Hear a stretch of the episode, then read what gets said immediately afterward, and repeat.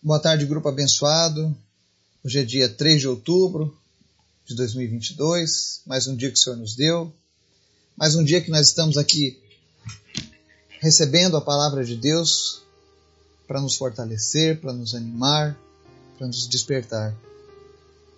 Hoje eu recebi uma mensagem no meu privado do WhatsApp e fiquei muito feliz de saber que Deus tem usado essas mensagens para levantar pessoas que se encontravam abatidas.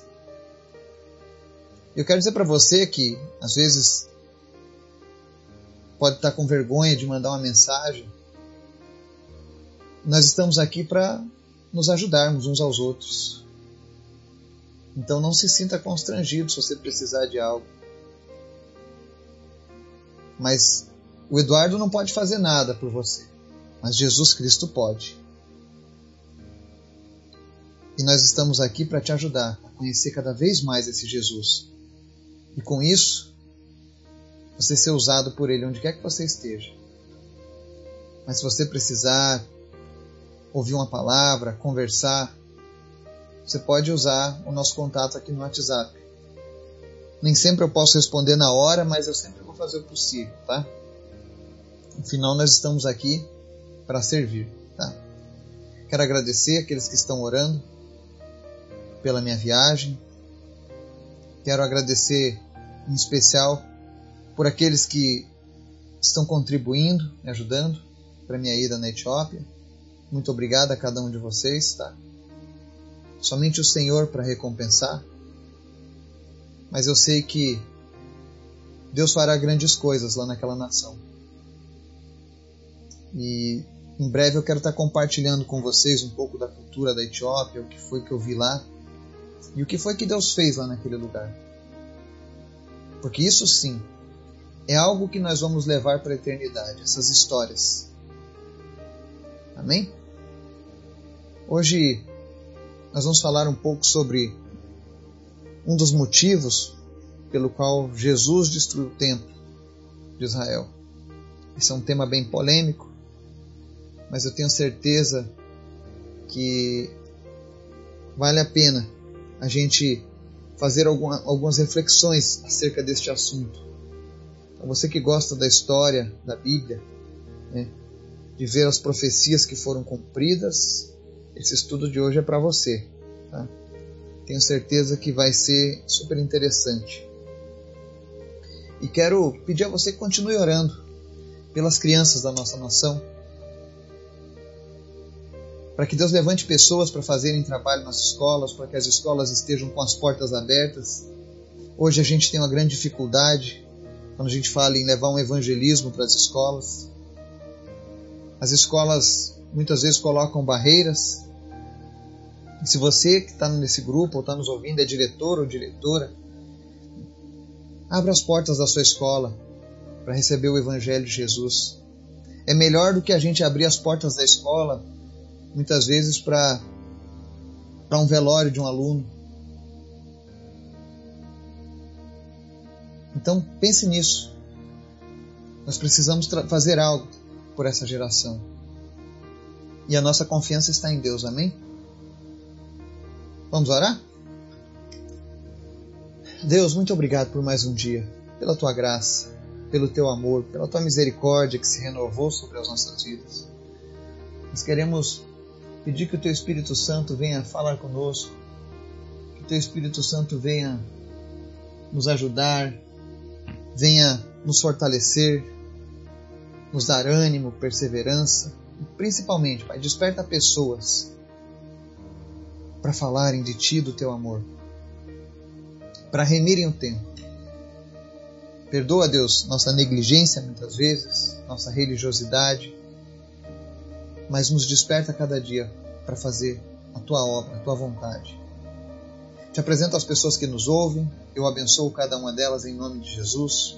Repreendo as enfermidades, repreendo, meu Deus, todo espírito de enfermidade, espírito de morte, de suicídio que abate as pessoas, espírito de depressão, em nome de Jesus eu te repreendo. E eu peço agora que a presença do Senhor invada a tua casa, o teu trabalho, a tua escola, onde quer que você esteja ouvindo essa mensagem, e você seja renovado na presença do Senhor. Ora em especial hoje pela vida da Keila. Nós oramos para que ela desperte 100%, sem nenhuma sequela, em nome de Jesus. Que o organismo dela comece agora a responder e que o Senhor esteja agora acordando ela, Deus, em nome de Jesus. Visita também o seu marido, o seu filho e os demais familiares e que eles possam, Deus, viver este milagre e que isso venha despertar fé no coração de outras pessoas, Pai. Tu és o Deus de milagres. O Senhor não mudou. O Senhor continua o mesmo. E é por isso que nós entregamos a Keila e essa família nas tuas mãos, Pai. Sabemos que tu tens o melhor. Visita também o Marcelo, lá de Minas, que tem tido pensamentos suicidas. Em nome de Jesus, eu repreendo esse espírito de suicídio que tem atacado essa geração. Em nome de Jesus, nós decretamos a tua falência, espírito de morte. Que a mente dele seja agora liberta em nome de Jesus. E que ele possa conhecer a palavra do Senhor e que essa palavra venha trazer mudança ao coração do Marcelo, lá em Minas. Visita aqueles que lutam contra o câncer e traz cura para eles. Traz cura para os que sofrem do Covid, da gripe, de qualquer enfermidade, em nome de Jesus. Te apresento a minha ida para a Etiópia, Deus. Me dá saúde, me dá a provisão necessária de tudo que eu preciso para essa viagem. Abençoa, Deus, a minha casa, a minha ida, o meu retorno, os missionários envolvidos, em nome de Jesus, Pai. E fala conosco, Pai, nessa tarde, através da tua palavra, em nome de Jesus. Amém. A palavra de hoje está lá em João capítulo 2, versos 18 a 22, e diz assim: Então os judeus lhe perguntaram: Que sinal milagroso o Senhor pode mostrar-nos como prova da sua autoridade para fazer tudo isso? Jesus lhes respondeu: Destruam este templo e eu o levantarei em três dias. Os judeus responderam: Este templo levou 46 anos para ser edificado e o Senhor vai levantá-lo em três dias? Mas o templo do qual ele falava era seu corpo. Depois que ressuscitou dos mortos, os seus discípulos lembraram-se do que ele tinha dito. Então creram na Escritura e na palavra que Jesus dissera. Amém? Outra passagem está lá em Mateus 24, 1 e 2, que diz assim: Jesus saiu do templo e, enquanto caminhava, seus discípulos aproximaram-se dele para lhe mostrar as construções do templo. Vocês estão vendo tudo isto? perguntou ele. Eu garanto que não ficará pedra sobre pedra, serão todas derrubadas. Amém? Aqui nós vemos dois textos paralelos da Bíblia, aonde nós vemos Jesus se referindo a si próprio como o templo, como a nova aliança. Então ele diz para os discípulos: Olha, destruam este templo e eu levantarei em três dias. E o interessante é que Jesus falava muito em parábolas e às vezes até os discípulos pensavam que ele estava falando de uma maneira poética, metafórica, né? E a palavra diz que depois que ele ressuscitou, eles lembraram dessa palavra e aí creram na Escritura e na palavra que Jesus disse. Ou seja, levou um tempo até que a ficha caísse entre os discípulos, que ele estava se referindo ao seu próprio corpo como templo de Deus. E o que, que isso tem a ver com a destruição do templo de Israel, né? O templo de Jerusalém? Bom, Jesus em Mateus ele fala que o templo seria todo destruído. E de fato isso se cumpriu no ano 70 depois de Cristo. Agora o que as pessoas não entendem e às vezes as pessoas dizem assim: "Nossa, mas era o templo de Deus. Era o templo onde Deus era adorado, o único templo criado para Deus especialmente. Por que é que Deus permitiu que esse templo fosse derrubado?" E eu queria que você trouxesse esse paralelo entre o tempo e algumas coisas da sua vida, algumas coisas na nossa nação, algumas perguntas que às vezes nós fazemos. Né? Por que, que Deus permite que algumas coisas aconteçam, né? Por que, que Deus permitiu que Jesus sofresse, em primeiro lugar? Por que, que ele foi açoitado, humilhado, envergonhado? Por que, que Deus permitiu isso? Porque era necessário. Lembre-se que Jesus estava pagando ali o meu e o seu pecado. E não era pouca coisa, eram os pecados da humanidade. Então ele precisava pagar o preço. Então Deus permitiu isso. porque ele havia sido mandado para esse propósito. Da mesma maneira, Deus permitiu que o templo que foi consagrado e levantado a ele fosse destruído. Talvez quando o templo foi destruído pelos romanos no ano 70, Satanás tenha pensado: venci, destruí o templo de Deus, destruí aquele templo que, onde Deus ordenava a bênção para o povo escolhido. Eu acredito que ele tenha pensado isso. Eu acredito que os judeus ficaram entristecidos, mas especialmente os romanos devem ter ficado muito felizes quando disseram: Olha, nós derrubamos o templo de Deus, nós derrubamos aquele que era o maior símbolo do povo judeu. E muitas vezes na nossa vida, existem coisas que nós recebemos de Deus, que foram consagradas a Deus, que serviram ao propósito de Deus, mas elas muitas vezes vão ter um tempo para que elas se encerrem na nossa vida. E aí está o problema. Muitas vezes a gente não sabe se desapegar das coisas que Deus já não precisa mais. O templo, por exemplo, ele não era mais necessário para Deus. Ele tinha um propósito, era no templo que as pessoas, por exemplo, ofereciam sacrifícios pelos pecados. Mas por que, que Deus então permitiu que o templo, que era o local dos sacrifícios, era o local onde o sacerdote tinha um encontro com Deus e intercedia pelo povo, fosse destruído? Simples. Porque ele havia provido agora um novo templo através de Jesus. Jesus abriu agora para que nós fôssemos templo do Senhor. E a partir do momento que Jesus morreu e ressuscitou e o véu do templo se rasgou, e ele destituiu aquela casa da sua função e instituiu agora os seus filhos e filhas como templos do Deus vivo, porque o Espírito Santo passaria a habitar em nós, então não era mais necessário aquele templo, já que ele era um local de sacrifícios. Agora os judeus não entenderam isso, porque eles não criam em Jesus. E mesmo após a ressurreição de Jesus, eles continuaram usando o templo para celebrarem os seus rituais eles usaram o seu templo para continuar a, a sua religião, eles não queriam abrir mão da religiosidade que eles tinham recebido no passado. E eu quero dizer para você que muitas vezes você pode ter começado num caminho, mas a partir do momento que você conhece a palavra de Deus, é tempo de você deixar e ir embora as coisas que não são mais necessárias.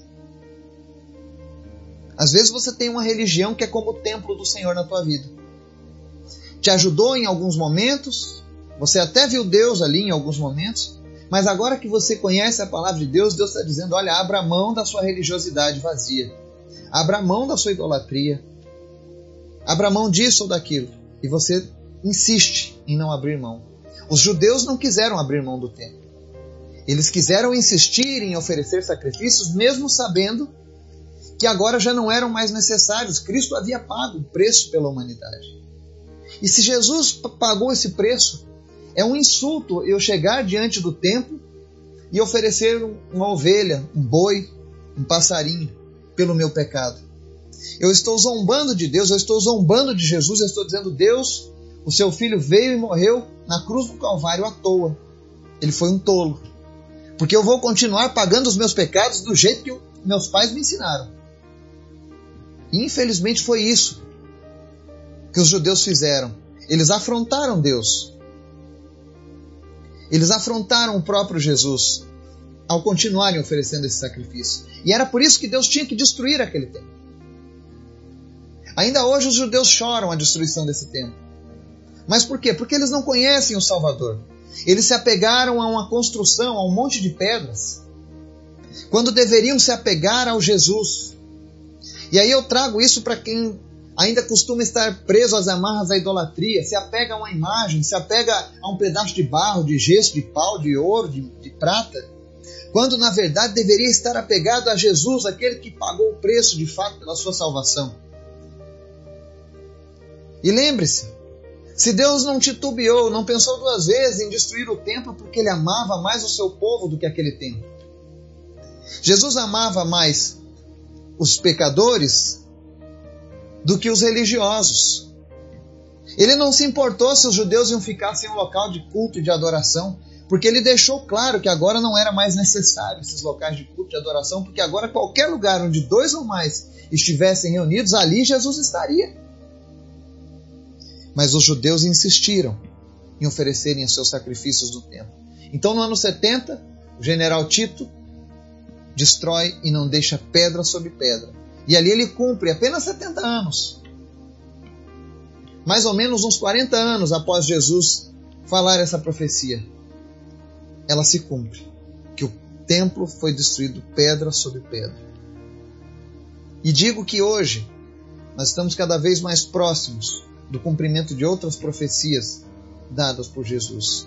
A questão é: será que nós estamos preparados ou será que nós estamos como os judeus, mesmo sabendo que Jesus é o Rei, mesmo sabendo que Jesus é aquele que perdoa, que limpa os nossos pecados, estamos apegados à religiosidade que nós recebemos dos nossos antepassados? Estamos aí querendo proteger o templo de, construído por mãos de homens, quando na verdade nós deveríamos ser o templo de Deus aqui nessa terra. Eu queria que você refletisse sobre isso hoje. Porque após o sacrifício de Jesus, às vezes as pessoas perguntam por que, que Deus permitiu que a arca da aliança fosse extraviada, que o templo fosse extraviado, né?